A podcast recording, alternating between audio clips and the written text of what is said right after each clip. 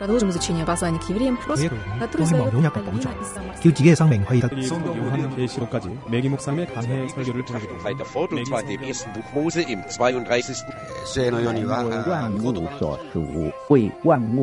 ¿Quién sabe cuántos idiomas hay en el mundo?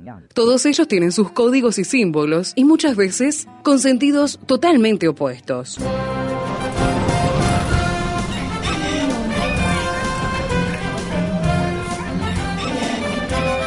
Jungla semántica. Para descifrar las palabras, para entender su raíz, para saber de qué hablamos. Jungla semántica. Nos lidera en esta expedición el profesor Héctor Leites.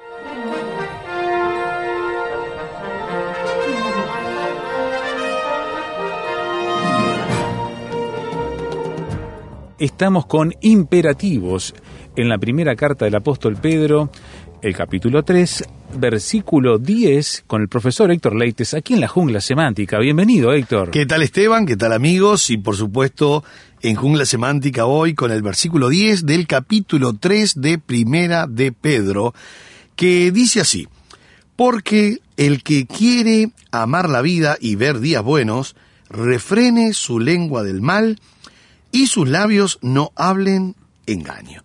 Esteban, ¿sabes que cuando uno habla de incursionar en verbos, preposiciones, conjunciones, bueno, todo lo que es la gramática, la morfología, eh, llama la atención este versículo y el que sigue por la cantidad de verbos en imperativo, son auristos imperativos. Eligió el autor ponerlos de esa manera. De esa manera, porque el tiempo auristo es un tiempo puntual. Y el imperativo es un modo que indica una orden, es un mandamiento, es una, es una exigencia de parte de Dios. Y el escritor acá cuando él dice porque el que quiere amar la vida, eh, comienza con una conjunción explicativa, mostrando la razón de toda la exhortación de los versículos anteriores. Y eh, él cita la Septuaginta. Eh, es interesante lo que habíamos hablado en programas anteriores. Él cita el Salmo 34, versículo 12 al 14, pero de la Septuaginta. No cita el del hebreo, original, sino de la traducción del hebreo al griego que se hizo, o se comenzó por lo menos, 288 años antes de Cristo comienza a, eh, digamos, traducirse el hebreo al griego. Esto se llama la versión de los 70 o la Septuaginta. Claro, una vez que ya estaba conformado el canon del Antiguo Testamento, era eso. Sí, exactamente. Y bueno, son muchos los escritores, no solamente Pedro, Pablo, vive citando continuamente del griego. Siempre la Septuaginta, entonces. De la Septuaginta, sí, que era lo que lo, lo, lo único que tenían, digamos, como En ese idioma de referencia. seguro. Exactamente, exactamente. Y el escritor ahora entonces lo que hace es tomar el Salmo 34, versículos 12 al 16, con algunos hebraísmos de la Septuaginta. Ajá. Y comienza diciendo que el que quiera amar la vida. Utiliza la palabra selón. Celón. eh, eh, eh, para querer, ¿no? Para Ajá. querer. De ahí viene el, el- el término celos, celos. Ajá. Y esto es deseando amar la vida. Como es un participio presente activo, no solamente el que quiera, sino el que está queriendo o deseando amar continuamente la vida, estar es- estando, inclusive en el griego eh, aparece una frase diciendo estando queriendo continuamente. queriendo. Estando queriendo continuamente, esa sería la traducción literal, que no se escribe así en español, pero eh, estando queriendo eh, amar la vida. Y la palabra vida es zoe, nosotros tenemos la palabra bios para vida, la Sí, palabra sí. zoogrón, de ahí zoo, que es Claro. vida también, y zoe, que es vida eterna. Lo que pasa es que la palabra zoe, según cómo está armado en cuanto a preposiciones o si tiene artículo, y hay que ver un poco el área de movimiento de la palabra, puede significar o vida eterna, eh, zoe es vida eterna, o vida eterna aquí en la tierra. ¿Qué quiere decir esto? A la fresca, a ver. Quiere decir la vida abundante, o sea, la vida que uno tiene, la vida común que uno tiene, pero disfrutando el evangelio aquí en esta tierra. o Es sea, eso que Jesús decía, yo he venido para que tengan vida y vida en abundancia. y vida en abundancia. Exactamente. Es lo que menciona Santiago. Santiago dice, eh, bienaventurado el varón que soporta la tentación, porque cuando haya resistido la prueba, recibirá la corona de vida que Dios ha prometido a los que le aman. Esa palabra de vida en el griego es zoe, pero tiene artículo, es ten zoe. Al tener artículo, lo que está diciendo es que recibirán como premio la vida que es la corona. Y uno dice, pero ¿qué es la vida? La vida que Dios nos ha dado aquí en esta tierra, que se llamaría vida abundante, como bien decías, es lo que ha prometido Jesús a aquellos que aceptan a Cristo como su Salvador. Entonces, él habla aquí de la palabra amar, la vida. La palabra amar es ágape, que es un amor incondicional. Sí. Entonces es estar amando continuamente la vida. La vida presente, por supuesto que se refiere a esta vida presente, y una vida presente sin envolverse en los males de esta vida, en las cargas de esta vida, en los afanes de esta vida, que es interesante. Eh, Pedro nos, nos va a decir más adelante que, que echemos todas nuestras ansiedades sobre Él, porque Él es el que tiene cuidado de vosotros. Por eso dice que el que quiera, o el que quiere amar la vida y ver, ver días buenos. Y por aquí nos habíamos quedado en el programa anterior, Esteban, de esa palabra ver, que era el verbo eiden, Aiden, sí. que era observar, experimentar, razonar, observar con todos los sentidos, pero tiene una connotación dentro de los 21 verbos que hay para ver en la Biblia. A ver, a ver. Tiene la connotación de que lo que se está viendo se está razonando, entendiendo y se está, digamos, de alguna manera eh, conectando con todo el razonamiento anterior eh, que han recibido los que están viendo. Nosotros tenemos un ejemplo que es un muy buen ejemplo, para mí es un muy buen ejemplo, que dice en Juan capítulo 20, cuando aparece allí los tres vio diferentes en la Biblia, en el griego. Yo voy a leer en Juan 20, versículo 3 y 4, que dice, eh, Juan capítulo 20, versículo 3, 4 y 5, dice, salieron y salieron Pedro y el otro discípulo y fueron al sepulcro. Corrían los dos juntos, Pedro y Juan son. Pero el otro discípulo corrió más a prisa que Pedro, o sea, Juan corre más a prisa que Pedro. Y llegó primero el sepulcro. Y bajándose a mirar, vio, acá este vio que aparece en este versículo, es el verbo blepo. Blepo. Que, que es ver así nomás. Así nomás. Una mirada rápida, digamos. rápida. Inclusive, eh, no solo rápida, sino no con mucha, eh, digamos, observación, porque dice que vio los lienzos puestos allí, pero no entró. Si no entró, obviamente él no está mirando, porque no estaban iluminados los lienzos adentro, ¿no? Dice que luego llegó Simón Pedro tras él, o sea que Juan llega primero y se quedó allí eh, sin entrar, mirando nomás. Llegó Simón Pedro tras él y entró en el sepulcro y vio, este verbo ya no es blepo, este verbo es teoreo. Y teoreo es observando con todos los sentidos. Mira vos. Dice que vio los lienzos puestos allí y el sudario que había estado sobre la cabeza de Jesús, no puesto con los lienzos, sino enrollado en un lugar aparte. Es interesante el verbo enrollado, que es el verbo entulizó, que quiere decir que los lienzos tenían la misma forma de cuerpo y de cara, de rostro, como había sido envuelto Jesús. O sea que estamos hablando de una momia vacía, hueca. Claro. Eso es lo que eh, Pedro está mirando. Pero no solo mirando. Como teoreo es eh, colocar todos los sentidos, él está tocando. Él está con el dedo hundiendo estos lienzos y ve que adentro está hueco y él dice cómo alguien Sí. puede salir dejando los lienzos de esta manera. Entonces, esto hace que inclusive esté eh, exclamando adentro, porque es todos los sentidos. Y dice que eh, ahora el texto dice, entonces entró también el otro discípulo, o sea, Juan, que había quedado afuera, que había venido primero al sepulcro, ese es Juan, y vio, este es otro verbo que es el verbo eiden. Ahora, si será rico el griego, Esteban, en cuatro versículos estamos viendo tres maneras de ver diferentes. Claro. Este Eiden, que dice que vio y creyó, explica el por qué. Dice el versículo 9, porque aún no habían entendido la escritura, que era necesario que él resucitase de los muertos. O sea que cuando él vio, Juan vio, de esta manera creyó.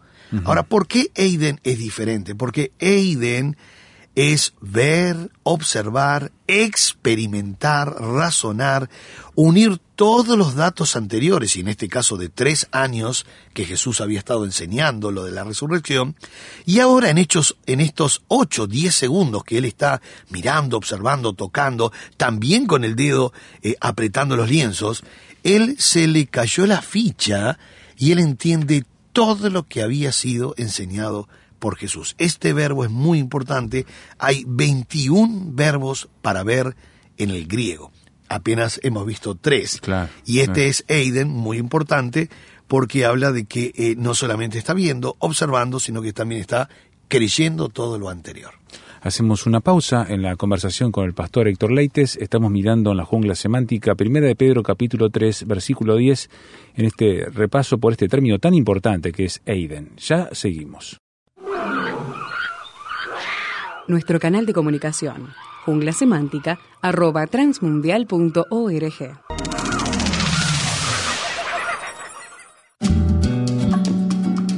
Para conocer más acerca del proyecto ANA y Mujeres de Esperanza, visítanos en nuestra página www.proyectoana.org.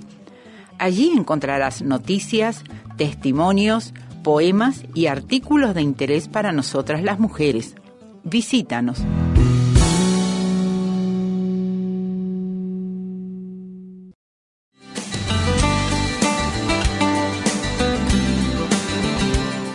Prepárese con el Seminario Bíblico de Fe, enseñando con excelencia para un servicio eficaz. Seminario Bíblico de Fe. Por informes, llame al 2 902 90 89 2 902 90 89.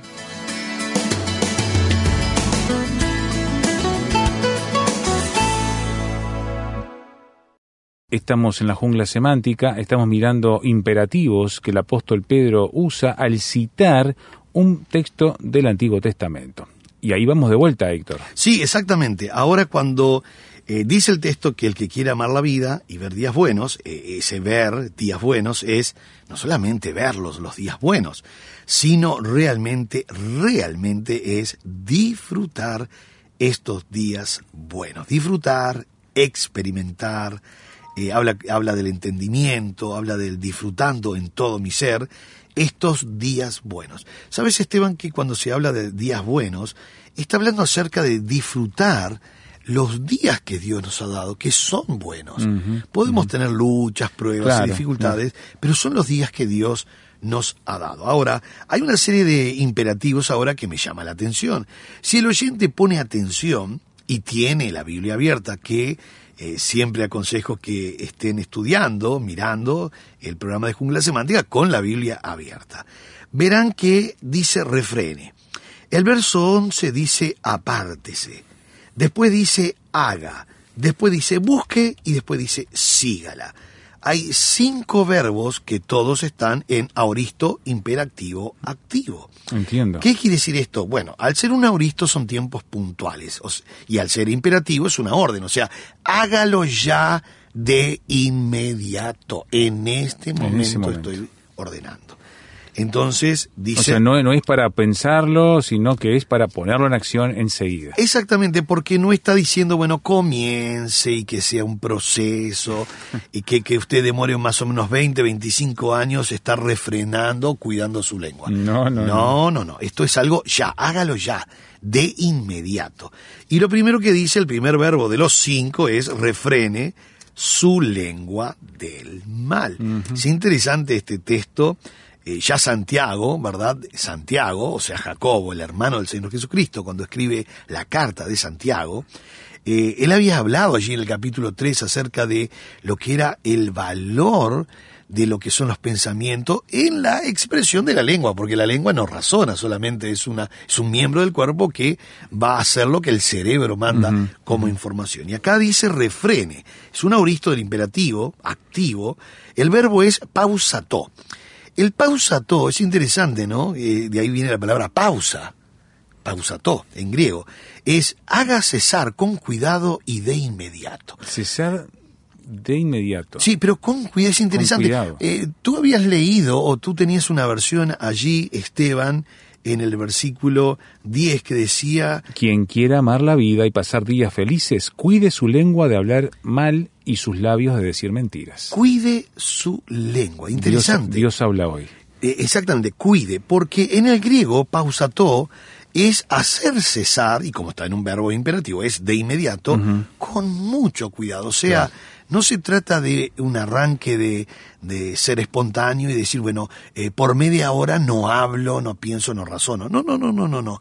Es tener cuidado en todo mi diario vivir de que mi lengua no vaya a perjudicar.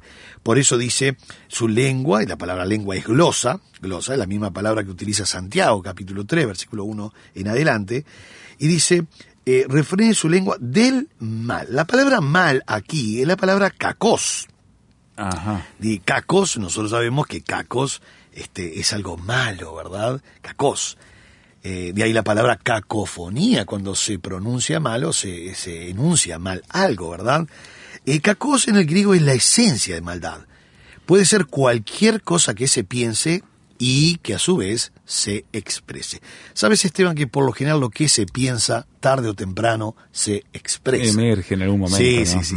Yo siempre digo que es cuestión de, de, de- de oportunidad o Claro. es cuestión de, de, a veces de tiempo, pero lo que el hombre tiene en el corazón, tarde o temprano, lo saca Sale, hacia emerge. Sí, emerge. Ya, ya Jesús había dicho que de la abundancia del corazón habla la boca. Y acá me pide, de una manera muy importante, el famoso pausato, que es un aoristo imperativo activo, que haga cesar con cuidado y de inmediato la glosa. Ahora, todos sabemos que el problema no es la lengua, es el cerebro. El que manda la Claro, el que manda la información. Por eso tenemos que limpiar nuestra mente. Eh, el apóstol Pablo, allí en el capítulo 4, él muestra seis adjetivos de ideales cristianos. Dice, en esto pensad, en todo lo amable, lo puro, lo justo, lo que trae digno de, lo que es digno de alabanza, lo que trae virtud alguna, de buen nombre. en lo que es de buen nombre, en esto pensad. Y el verbo está en imperativo, en esto pensad. Él dice, por favor, ustedes son responsables de tener su mente limpia. Eh, por supuesto que con la ayuda siempre del Señor, ¿verdad? No se trata de, de un buen esfuerzo o de una buena con- concentración en el cerebro, sino que el Señor... La fuerza espiritual, ¿no? Exactamente, el Señor nos ayuda. Y que nos estemos guardando, que estemos cesando con cuidado de inmediato, que nuestro cerebro, nuestra lengua, esté pensando cosas malas, porque la lengua va a expresar esas cosas malas. Inmediatamente después dice, y sus labios no hablen engaños. Cuando habla de los labios, es la palabra heile, heile. La, la palabra labios en griego es heile. Heile. Eh, no hablen, ¿verdad? Y no, no hablar es la, la leo o la lesan en este caso. Y la palabra engaño es la que llama la atención, Esteban, porque la palabra engaño en el griego, hay varias palabras, pero la más fuerte es dolos. De ahí sale en un término eh, de abogacía que es dolo. Mirá dolo, vos. que es, este, hubo dolo, que uno dice hubo, ma- ma- este, Como que es todavía más grave eh, el, el crimen, ¿no? Claro, porque yo puedo ser culpable de un accidente, ¿verdad? O sea que si, si yo voy manejando y atropello a alguien, a mí me dicen, mire señor, usted fue el culpable porque no manejaba a un vecino, manejaba usted. Claro, y ahí se llama crimen culposo, digamos. Culpos, exactamente. Pero si el, si el, si el, si la técnica eh, descifra o averigua que yo quería atropellar a la persona, entonces que yo apunté hacia la persona, entonces allí hay Dolo. Entonces la cosa es muy complicado porque yo tenía premeditación y alevosía para hacer eso. Bueno, lo que habla aquí es la palabra dolos, que es el famoso ardid, ¿verdad? El ardid astuto, o sea, eh, en el griego se traduce muchas veces como seducción. Y realmente, eh, cuando dice en Romanos, Pablo escribe a los Romanos, allí en el capítulo 3, y dice, sepulcro abierto es su garganta, con su lengua engañan. Esa palabra engañan es la palabra dolos. Mira vos. Y dice, veneno de áspides hay debajo de sus labios. Veneno de áspide. Sí, sí, Tremendo. Pa- sí, Pablo está citando también pasajes del Antiguo Testamento. Ahora, veneno de áspides hay debajo de sus labios. Y uno dice, pero ¿será literal? No, no, no, no es literal. No es que hay No, es veneno. una figura, Es sí. una figura que lo que está mostrando es un corazón realmente malo, un corazón que quiere y está pensando cómo engañar. Es esta palabra dolos. Eh, nosotros recordamos en Santiago, para mí Santiago debe ser uno de los pasajes que más fuerte habla acerca de la, del dolo, porque dice en Santiago capítulo 1, verso 14 dice, sino que dice que cada uno es tentado cuando de su propio, en su propia concupiscencia, Concupiscencia. es atraído y seducido. Y enseguida dice, sino que cada uno es tentado cuando de su propia concupiscencia es atraído y seducido. La palabra seducido es dolear, Mira. viene de dolos. Ahora, dolear en esta eti- etimología, o, o casi toda la etimología que vemos dolear, es atrapar o cazar con cebo. La, la- muchas versiones antiguas lo ponen casi literal y dice cazar o engañar con anzuelo. Mira. Ahora, Esteban, es interesante para eh, ir mirando esto de refrenar eh, una, una lengua unos labios del engaño. Eh, cuando yo veo de esto de atrapar o cazar con anzuelo, o engañar con cebo en el anzuelo, yo me doy cuenta lo que hace un pescador. Un pescador, cuando se acerca al lugar de pesca, él coloca en el anzuelo lo que le gusta al pez. Y sí, tiene que pensar de esa manera. Exactamente. Y él, él no va a poner plástico, ni madera, ni piedra, ni hierro.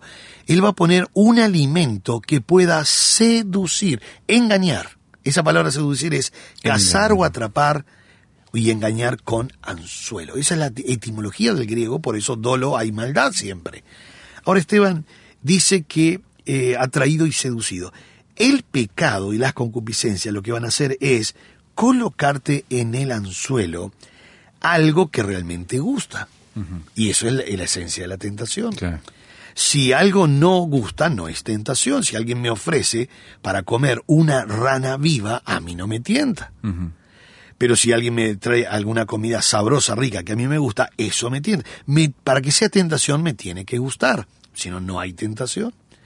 Y lo que está diciendo es que este dolo lo que está haciendo es engañar. Es interesante este concepto de que eh, la concupiscencia, eh, cada uno es atraído por su propia concupiscencia cuando es atraído y seducido. Y acá habla de nuestras palabras, nuestros pensamientos. No tienen que engañar. Hay personas que pueden de- decir palabras dulces, suaves, lisonjeras, pero en realidad su corazón está engañando, es porque quiere algún provecho. Eso es, eso es dolear. Por eso, querido amigo, es un muy, pero muy buen verbo este, refrene su lengua del mal, del mal y sus labios no hablen engaño. Ahí está hablando de cómo usted y yo podemos limpiar nuestro corazón. No se trata por esfuerzo propio, se trata de confesar, contarle al Señor estos pensamientos, eh, no volver a tenerlos y cuando algo llega a su corazón, hacer como dijo Pablo en Filipenses 4:7, 8. En esto pensad, en todo lo bueno, lo amable, lo justo, lo puro, lo que es digno de alabanza, lo que trae virtud alguna, en esto pensad. Pensad. Dios le bendiga ricamente y sigamos eh, creciendo en la obra del Señor, Amén. limpiando nuestros corazones.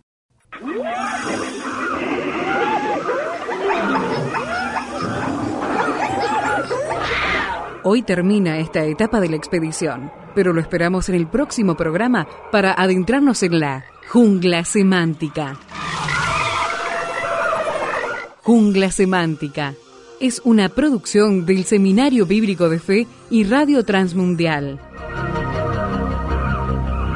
Jungla semántica.